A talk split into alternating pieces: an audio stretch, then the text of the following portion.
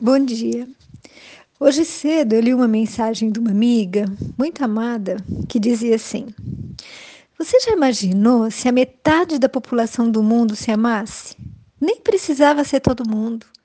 Nós estaríamos no paraíso, porque esse sentimento é mágico. Aquilo que o outro tem como defeito passa a ser uma qualidade. Só para vocês entenderem essa colocação dela, eu estava sugerindo a ela que gravasse alguns áudios motivacionais, porque eu gosto da voz dela e das coisas que ela escreve. E ela dizia não gostar da sua própria voz e que só meu amor por ela podia ver a voz dela como uma qualidade, tá? E aí ela continua escrevendo. Fora que o amor de quem ama é tão bom que ele está sempre disposto a praticar o bem, para não sair dessa energia boa. Que sonho legal, né, Lu? E eu respondi que sim, um sonho muito lindo e que se tornará realidade para nós quando estivermos em mundos mais avançados, quando conseguiremos amar até os nossos inimigos, aqueles que nos fizeram algum mal, porque estaremos no estágio evolutivo mais avançado. Para nós que seguimos a doutrina espírita, acreditamos que há vários mundos pelos quais, sem dúvida nenhuma, nós passaremos, porque são a nossa escada evolutiva. Acreditamos na seguinte classificação para os mundos habitados: mundos primitivos, de provas e expiações, que é onde estamos atualmente, regeneradores, mundos felizes e mundos celestes. Acreditamos também que algum momento de nossas vidas, seja nesta ou em outra encarnação, nós estaremos totalmente prontos a seguir o que Jesus nos disse. E lá em Mateus Vós tendes ouvido o que se disse, olho por olho e dente por dente. Eu, porém, digo-vos que não resistais ao mal, mas se alguém te ferir na tua face direita, oferece-lhe também a outra. E ao que quer demandar-te em juízo e tirar-te a túnica, larga-lhe também a capa. E se alguém te obrigar a ir carregado mil passos, vai com ele ainda mais outros dois mil. Dá a quem te pede, e não volte as costas ao que deseja que lhe emprestes. Há mais coragem em suportar um insulto do que se tomar uma vingança.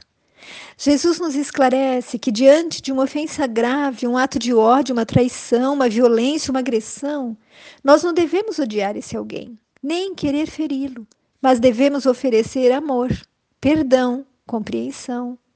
E nós encontramos no Evangelho segundo o Espiritismo o seguinte: Pois se ao nos sentirmos ofendido, em resposta também ofendermos, significa que os duelos de antigamente ainda existem dentro de nós, com a diferença de que em vez da espada, da pistola, nós utilizamos como arma a falta de caridade. E quem são nossos inimigos? Bom, nós podemos entender inimigo como aquele adversário, não dar uma carga tão forte à palavra inimigo, né? É aquele desafeto, aquele que não está na mesma vibe que nós, que não partilha dos mesmos ideais, objetivos, pensamentos, sintonia. Sabe quando a gente diz assim, ai, realmente meu santo não cruza com o dele? Então, é esse o nosso inimigo. É aquele que simplesmente ao entrar no nosso pensamento já nos causa mal-estar arrepio, desconforto. Esses, com certeza, todos nós temos. Seja no vizinho, que deixa o lixo na nossa porta e nos deixa todo dia com raiva, seja no parente difícil, que vive em nossa família e é o nosso ponto fraco, que está sempre tirando a nossa paz de espírito, criando problema, discussões, sendo motivo né, de todo conflito familiar.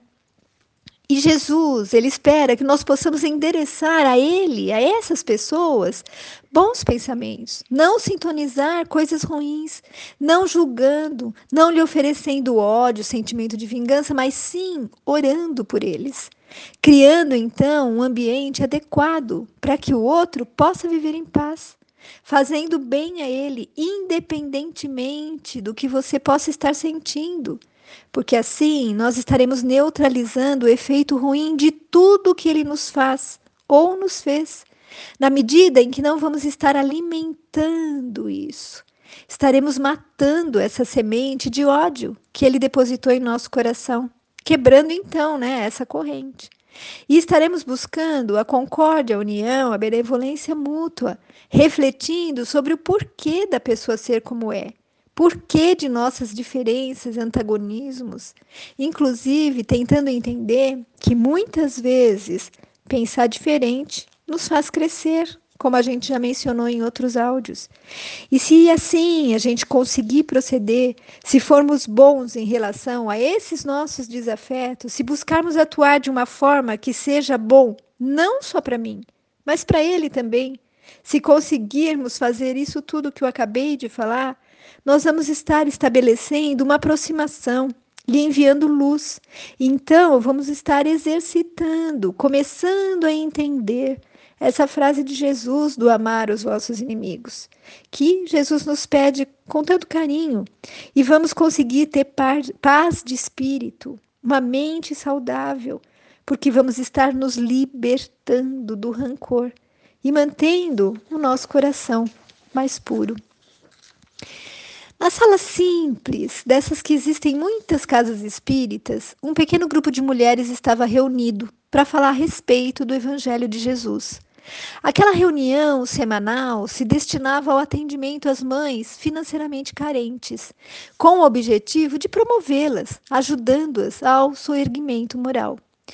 Uma senhora de quarenta e poucos anos, de cabelos quase completamente brancos e que trazia as marcas que o tempo e os maus tratos se encarregaram de bordar-lhe no rosto, tomou a palavra e falou numa linguagem simples e um tanto tímida.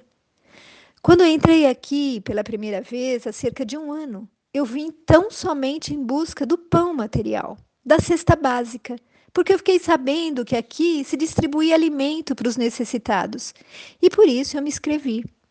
Agora, um ano depois, eu quero que todas saibam o quanto minha vida mudou.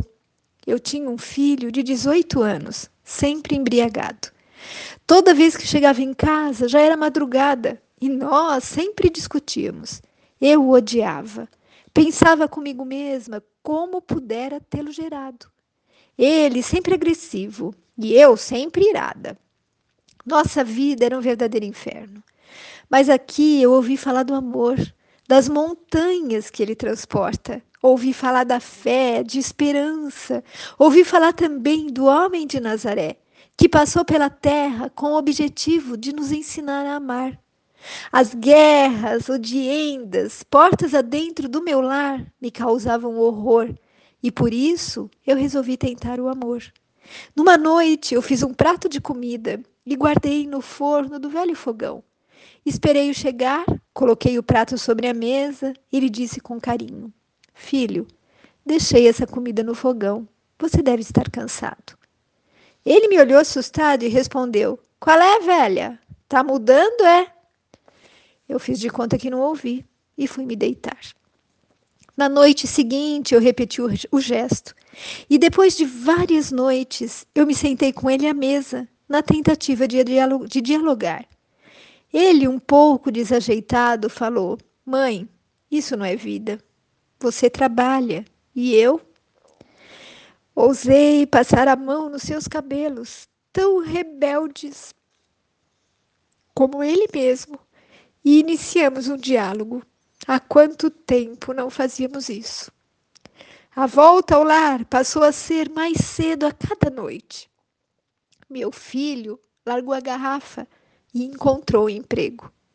Hoje eu venho aqui e quero dizer para todos vocês que não era só o pão material que faltava em nosso lar.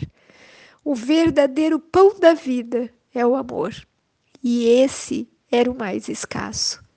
Agora eu sei que esse amor do qual vocês falam aqui, nesta casa espírita, funciona mesmo. Basta que tentemos com vontade e coragem, e a paisagem mais escura muda de cor. O amor dissipa as trevas e nos faz ver novos horizontes bem mais promissores. Hoje, meu filho e eu não nos odiamos mais, nossa vida mudou completamente e eu gostaria que todas vocês soubessem disso. Hoje eu tenho certeza de que se um dia não houver comida para colocar na mesa, nós dois não brigaremos por isso, mas juntos encontraremos uma saída. Agora, nós sabemos que o dinheiro não é o mais importante, que ele faz falta, sim, mas não faz a felicidade de ninguém. Se já temos tentado de tudo sem conseguir resultado algum, tentemos o amor. Não há força capaz de sobrepujar a força que o amor exerce. O amor sempre vence. Fique com Deus. Beijos de quem se preocupa com você.